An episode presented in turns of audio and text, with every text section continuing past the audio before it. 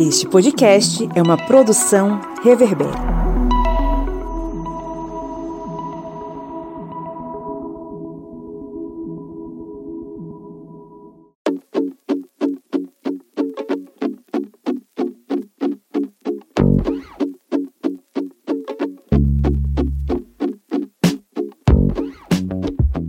Olá, historiantes! Sejam bem-vindos e bem-vindas mais uma vez à Minipédia, o seu podcast expresso sobre as ciências humanas. A cada semana a gente está aqui juntinho com você, tratando sobre algum conteúdo da história, da filosofia, da sociologia, enfim, temas que instigam as nossas mentes para fazer uma análise crítica sobre tudo, né? Eu sou o Pablo Magalhães e estou aqui acompanhado de dois dos meus amigos, camaradas que me acompanham nessa trajetória de podcasts. Um deles está aqui do outro lado do Rio São Francisco. É o seu Kleber Roberto. E aí, pessoal, beleza? Direto de uma caixa. Tá parecendo, direto de um pote. Essa foi boa. E do.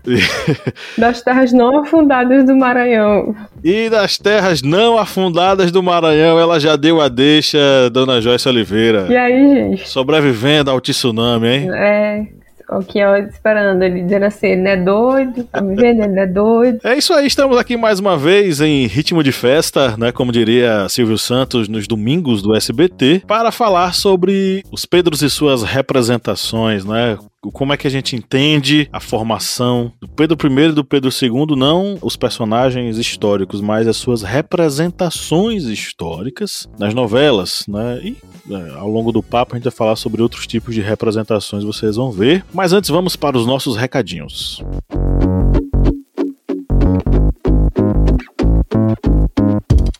Você que nos ouve, eu vou fazer um papo reto contigo, tá? Se você tá chegando hoje, seja bem-vindo e bem-vinda ao podcast do Historiante. Esse aqui é o espaço onde nós três professores aqui na Minipédia falamos sobre uma série de conteúdos para te ajudar a estudar com muito carinho. A gente tá aqui com o coração na mão falando sobre história para você. Você pode acompanhar aqui esse conteúdo, mas a gente também tem conteúdo a mais, tá? Se você tá ouvindo a gente aqui, tá se interessando sobre o conteúdo, mas você pensa, pô, só um podcast, eu queria te dar mais. Dá para você fazer isso, a gente já pensou nisso por você. É só você acessar o nosso aplicativo. Isso mesmo, né? O nosso aplicativo, ele tá disponível, né, para baixar lá na Play Store. Por enquanto, né, os celulares tem sistema Android. Então você que gosta do nosso trabalho conteúdo que a gente faz, você pode acessar né, de uma maneira muito fácil através do aplicativo. Lá tem aulas em áudio, né, tem cards de resumos, tem simulados que vocês podem estar tá utilizando durante o dia, né, para estar tá se atualizando, para poder estar tá estudando para o vestibular, né, para o Enem, para você professor que precisa dar uma atualizada naquele conteúdo, né, para dar aquela aula legal para seus seus meninos, suas meninas, seus jovens, seus adultos. Então é só você baixar lá na Play Store, o aplicativo do Historiante e o melhor de tudo é que ele é de graça. De graça graça, cabe no seu bolso. Não tô falando de dinheiro, não, tô falando de espaço, né? Tá no seu celular, você usa quando você quiser, a hora que você quiser, para caprichar nos estudos. Lá tem muito material que a gente já postou e ainda vai postar muito mais. E a gente produz todo esse conteúdo pensando em você, mas claro, né? Você pode nos ajudar a manter o projeto rodando. Isso mesmo. Você pode auxiliar aqui o Portal Historiante, que tem toda essa gama de informações, redes sociais, aplicativos, site, canal no YouTube. Aqui é a família Historiante de Podcasts, e você pode auxiliar o Historiante a partir de quatro reais. Você vai no nosso Apoia-se, o link é apoia.se barra historiante. E com quatro reais, além de você estar contribuindo com o portal historiante, você vai ter uma série de vantagens, como fazer parte do nosso grupo secreto, com vários materiais exclusivos, e também fazer parte do sorteio mensal de livros. Olha aí as vantagens. E olha que, além de todas essas vantagens, vocês têm cursos, como por exemplo o curso Escrita na História. Não é querendo fazer jabá, mas vai ter muita informação, tanto para você que é profissional de história, quanto para você você que quer aí se enveredar por conceitos históricos. E esse curso é um curso que está disponível para apoiadores. E se você quiser fazer parte de ser um apoiador do Historiante, acesse apoia.se barra historiante. É isso aí. Né? lembrando que a escrita da história está no primeiro módulo, a gente ainda vai fazer o segundo módulo, sabe Deus quando, mas em breve, tá? Então apoie, participe e é isso aí. Joyce, resumindo em três tópicos, né, o conteúdo de hoje, se você pudesse resumir as três coisas mais importantes que todo estudante de história ou todo professor deveria focar. Quais seriam esses três pontos sobre o assunto de hoje? Primeiro, que trabalhar com biografia é complicado, seja você biografando alguém ou alguém se autobiografando, porque isso tem a ver com as perspectivas que são utilizadas para falar de um sujeito. Segundo, perceber que momentos são acionados, figuras históricas, tá, tá por exemplo, no caso, a gente está falando aqui dos Pedros, né? É quando que os Pedros são acionados, em que momento que eles estão em voga, já que a gente vive numa república, e perceber quais são as construções feitas em cima da imagem dessas pessoas que são vultos da história do Brasil. Isso aí. Então vamos nessa, vamos entrar aqui no nosso conteúdo.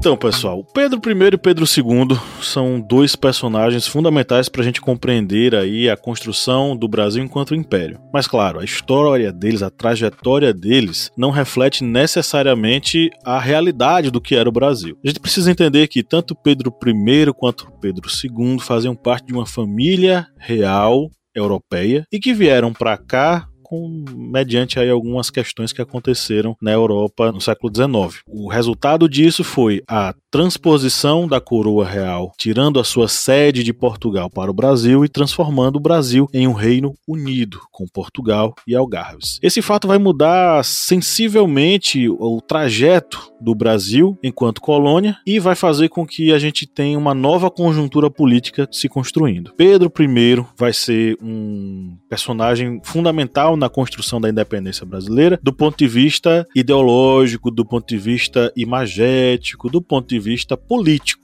né, de um modo geral. Mas a gente sabe que o processo de independência ele é fruto de lutas de muitas lutas e muito sangue que rolou nas províncias até o momento em que elas se unificaram em torno da imagem do Pedro I. Pedro I, ele vai vir para cá ainda príncipe, né, o Pedro de Alcântara, que vai vir para cá a partir dessa fuga estratégica, eu vou colocar dessa forma, e ele, mesmo sendo um menino português de 8 anos de idade, ele vai se transformar num menino rapaz brasileiro que, para o bem ou para o mal, ele vai ser criado no Brasil, vai construir uma profunda relação com o Brasil. Então, a gente vai ter esse príncipe genuinamente brasileiro que vai atuar aí na construção de uma política né, voltada para uma ideia de independência, não partindo dele necessariamente, mas partindo é, de alguns políticos, principalmente ali a, aquela casta política em torno de José Bonifácio vai ser, vai construir o ideário da independência. E Pedro vai entrar nele, mais por uma questão narcisística do que necessariamente porque ele acreditava na revolução e na independência do Brasil. Pedro I aparece como um dos libertadores da América, mas mais pela imagem e pela posição dele de monarca que vai permitir que uma coroa se erija em nosso país. Mas aí o que é que vai acontecer? Esse personagem vai ser reapropriado e vai ser reconstituído ao longo da nossa história, seja na monarquia, seja na República. Uma questão importante para ser enfocado, principalmente no caso do, do Pedro I, é que a ideia que a gente tem né, do comportamento de um regente monárquico, obviamente ele passa por um processo de educação, um processo de corte, e a gente tem que lembrar que nesse contexto aqui que o, o Pedro cresceu, não havia essa estruturação de ritos, por exemplo, que seriam necessários para se pensar a ideia de um monarca como Luís XIV 14, que é o modelo ideal que a gente usa para falar sobre Estado absolutista. Então, frequentemente você vê a imagem dele, né, associada ao avesso disso, mas as pessoas descontextualizam que corte era essa, né, que monarquia era essa que estava aqui no Brasil. E aí existe uma construção, principalmente uma construção imagética, presente sobretudo nas telas e nas pinturas, desses momentos que foram os momentos, por exemplo, da, da independência. A tela principal, que acho que vem na mente de todo todo mundo é aquela do Pedro Américo. Sempre esse momento ele é referenciado, né, reproduzido em forma de representações midiáticas, né, em, em filmes, por exemplo, em séries, novelas e tal, que vão apontar esse protagonismo do Pedro, vão falar da construção desse, da, desse império, né, A gente tem é, pinturas sobre, por exemplo, o momento da, da coroação dele, das alegorias que vão constituir esse novo império, né, que é o Império do Brasil. E aí uma das, das questões que eu gostaria muito de apontar nesse sentido é a centralidade na figura dele, a questão das outras pessoas estarem ao redor dele, né, na maioria dessas obras, numa oposição com a oposição de submissão, já que ele é o imperador, já que ele é esse dito herói da independência. E eu vou falar da Leopoldina, né, dessa invisibilização do papel da Leopoldina, né, no, na independência do, do país. E é interessante também notar, dentro dessa criação que vai ter em torno de Pedro I, quando vemos sempre essa questão que a professora Joyce trouxe, que realmente você vê que ele vai ser sempre aquela pessoa digamos, central, mas vai ter ali o povo próximo dele. Tem até um quadro de um autor que eu tentei pesquisar para saber o nome dele, mas infelizmente eu esqueci. Não é o de Pedro Américo, escrito do Ipiranga, que ele tá no cavalo e tem várias pessoas assim, exatamente no momento de independência. É o primeiro quadro que vai ser construído, que vai servir de base até mesmo para o Pedro Américo. É a Proclamação da Independência de 1844 de François René Moreau. Exatamente, tá pesquisando, mas não estava conseguindo encontrar exatamente o autor. E traz novamente essa ideia da figura central, mas uma figura próxima do povo, naquela visão mítica de que ele é o libertador esquecendo por trás todos os movimentos que já ocorriam com relação à independência, desde os momentos em que há movimentos de independência que tentavam a independência das províncias, como por exemplo a Revolução Pernambucana, ou até os movimentos políticos, como citado pelo professor Pablo, ali em torno de José Bonifácio. Fica parecendo aquela figura central. E em outros momentos, mesmo, por exemplo, em reproduções de filmes e novelas que parece aquela pessoa mulherenga tal, mas aí sempre vai ter aquele ar, digamos, de monarca, esclarecido, tudo, mas é um monarca que a primeira Constituição ele não aceitou. Ele não aceitou a primeira Constituição do Brasil. Ele fez, redigiu outra Constituição e criou um poder moderador, que era um poder da monarquia, que se sobressaia sobre todos os outros poderes. Ou seja, era uma pessoa que e nos quadros ele vai estar centrado ali com o povo ao seu redor, sendo a figura da independência, mas na verdade ele era uma pessoa que tentava, na verdade, centralizar o poder. Isso que ele queria era o poder em suas mãos, em torno dele.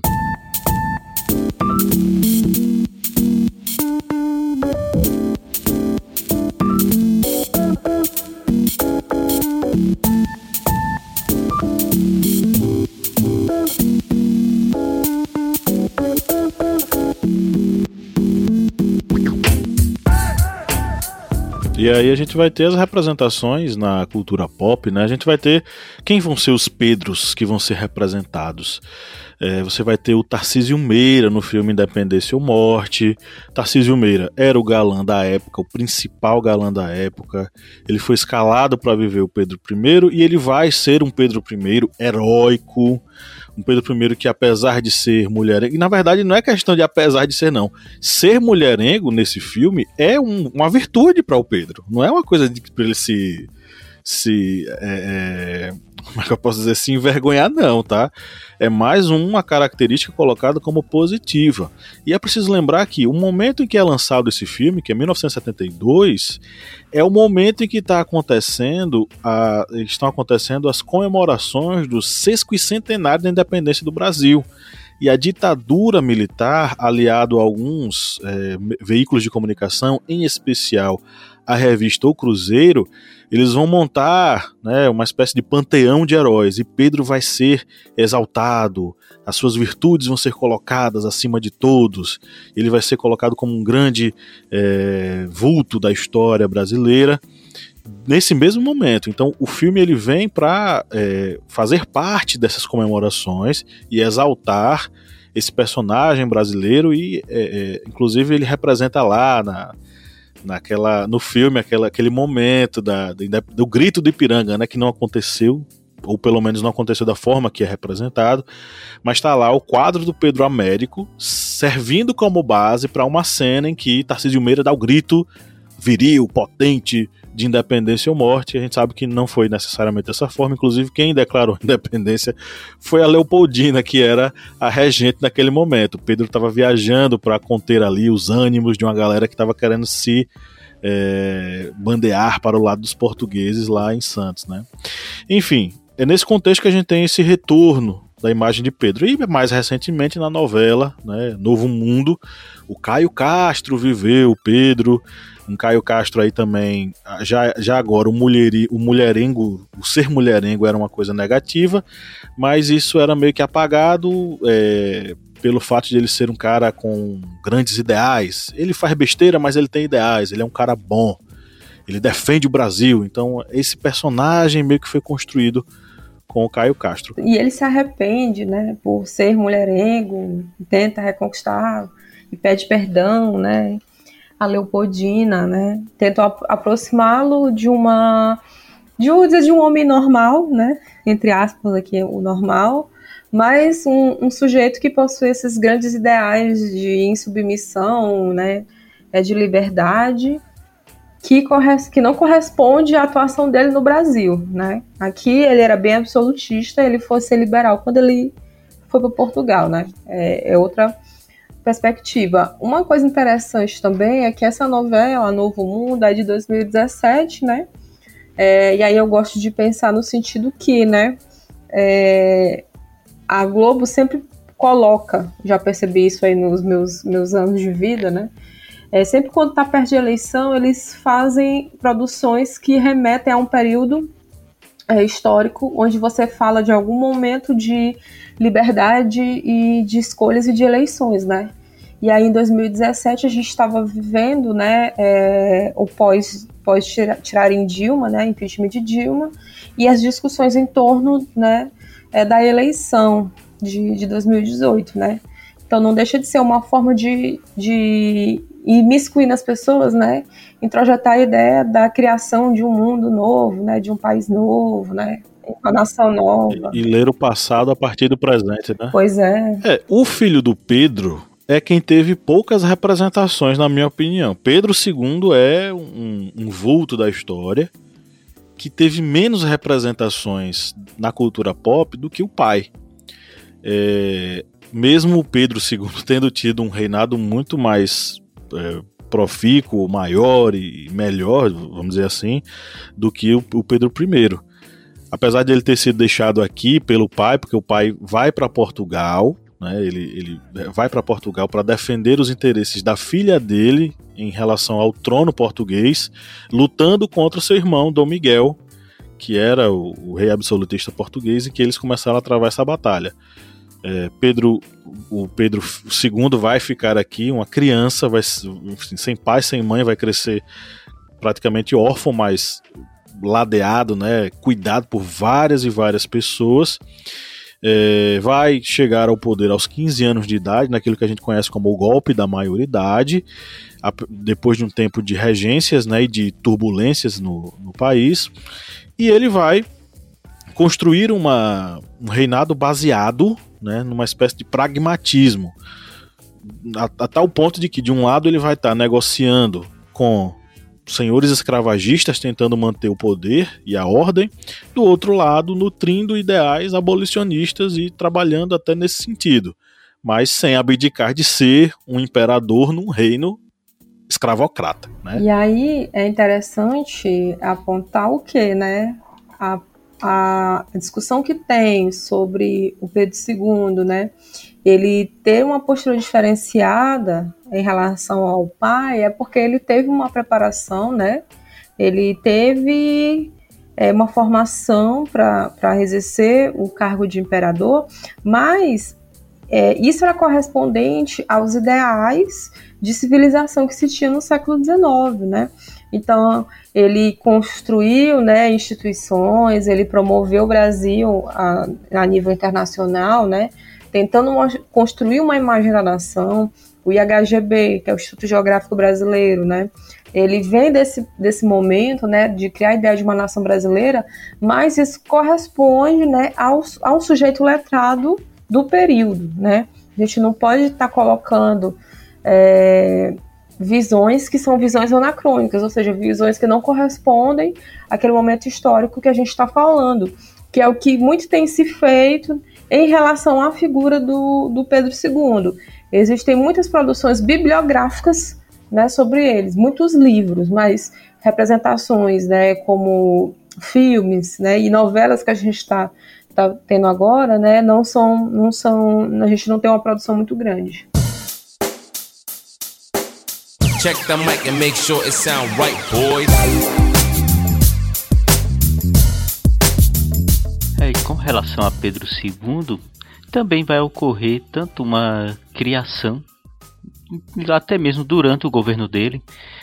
É, a gente tem, por exemplo, podcast sobre os negros na Guerra do Paraguai e a gente lembra que é, Pedro II, ele criou em torno dele a ideia, o, o ideal do voluntário da pátria para ir para aquela guerra, tanto que ele se fotografou com uniforme e ele se cadastrou como o voluntário da pátria número um, ou seja, ele em vida ainda durante como imperador do Brasil, ele construiu essa imagem, construiu essa imagem ao redor dele.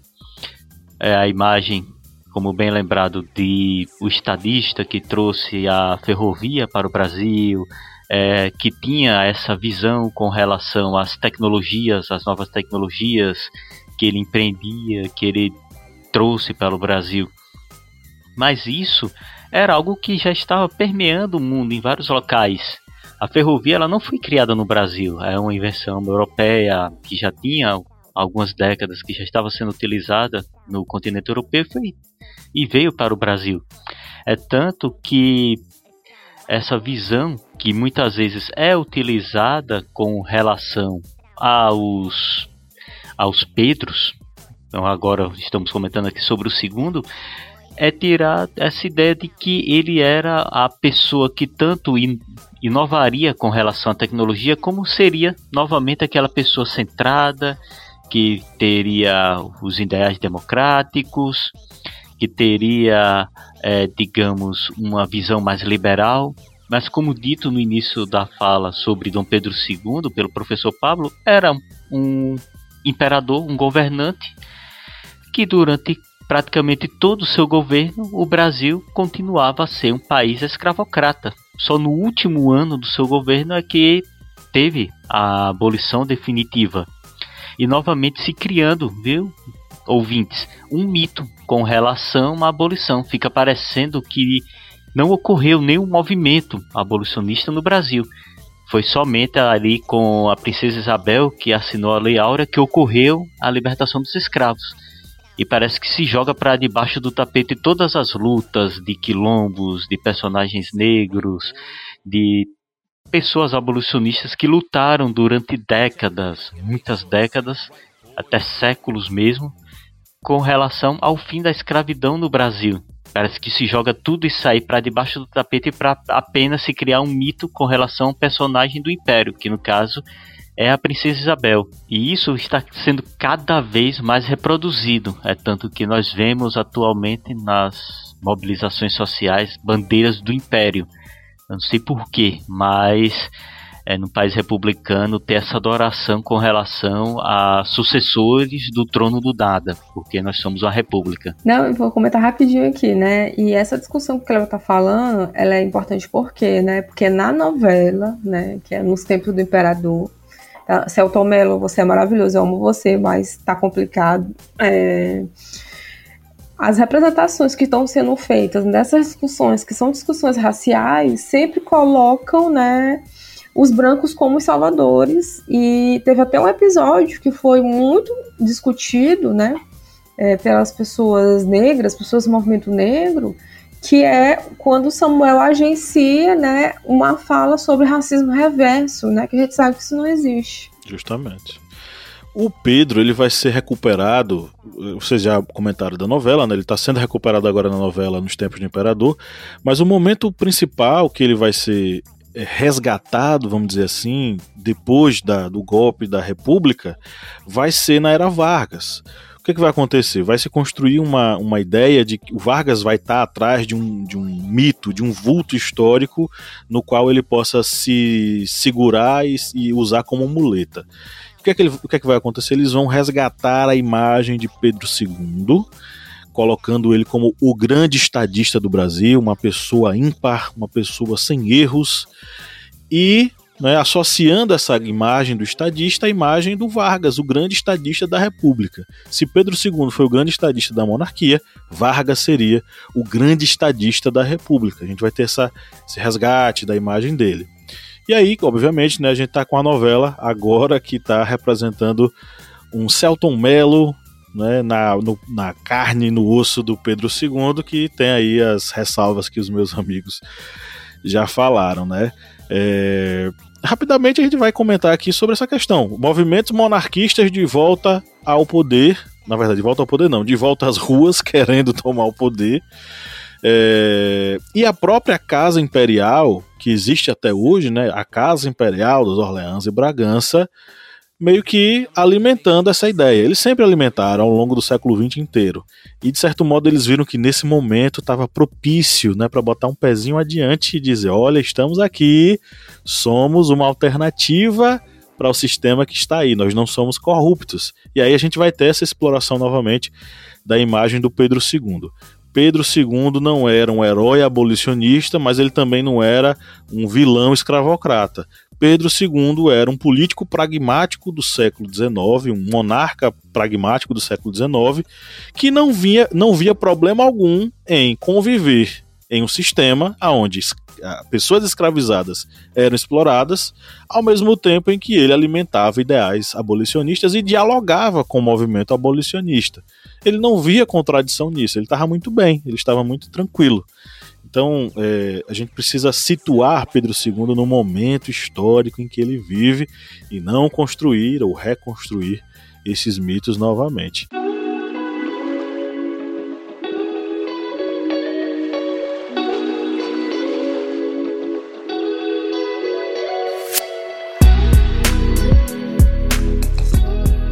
Galera, reta final da nossa gravação. O que é que vocês querem falar aí para nosso, os nossos ouvintes? Eu queria ressaltar, né, para as pessoas que têm simpatia para monarquia, viu, que nem todo mundo era barão, não, viu? Então, quando você pensa em monarquia, não pense que você seria um barão ou uma baronesa. Pense sim que você é um livre pobre, né? Porque se um sistema com a monarquia ele é sustentado em privilégios, né? Então é meio complicado você agenciar, né, uma identidade que provavelmente você não teria porque você é uma pessoa pobre, de origem pobre. É, gente, não vão pegar a bandeira do império, pelo amor de Deus, não vão pegar a bandeira do império e sair por aí dizendo vamos ter aí a volta da monarquia, vamos é, é colocar Ave Império, é, volta do, do império, é volta do império, é vamos aqui Ave, não, Ave Império. A, Ave Império, é isso mesmo, Ave Império. Não fala ave não, porque o preço do frango tá aumentando, bicho. Aí tu fala ave e o preço do frango aumentou. Oh, tristeza. Mas no Brasil é um país republicano. Não vai haver sucessor do trono do nada. Isso não existe. E como aqui já dito e lembrado aqui nessa minipédia, vamos estudar sobre esses personagens. Vamos tirar alguns véus aí que são bem, digamos, fictícios com esses personagens, principalmente quando chegamos no período da e do Império, porque dá aquela ideia de que a período imperial todo mundo seria, como dito pela professora Joyce, barão, mas no máximo você seria ali um trabalhador rural que iria trabalhar de sol a sol para ter alguma coisa. E se você for um afrodescendente, se for preto, você teria grandes chances de ser um escravo. Ah, olha lá, nós defendemos o direito divino dos reis. que coisa bonita. Né? Pois é. Só lembrando que você que é nosso apoiador professor, você pode ir até o nosso, nossa área de, de apoiadores e conferir a nossa proposta didática com o tema da minipédia de hoje, né, dona Joyce? É isso mesmo. E aí, dessa vez você vai dialogar com a minha pessoa. Isso mesmo. Eu tenho uma proposta didática especial para você, né? Claro, só para quem é apoiador, você também pode. Vai no apoia.se barra restaurante. Você que é professor e está afim de receber propostas didáticas exclusivas aqui do historiante, basta ser um apoiador. A faixa de preço é 10 reais. Apenas 10 reais mensais você recebe toda semana uma proposta didática especial com o tema da nossa minipédia. Eu acho que é isso, galera. Vamos ficar por aqui. Um grande abraço e tchau, tchau. Abraços republicanos, democráticos e presidencialistas para vocês. Valeu, pessoal. Até mais. Ave República.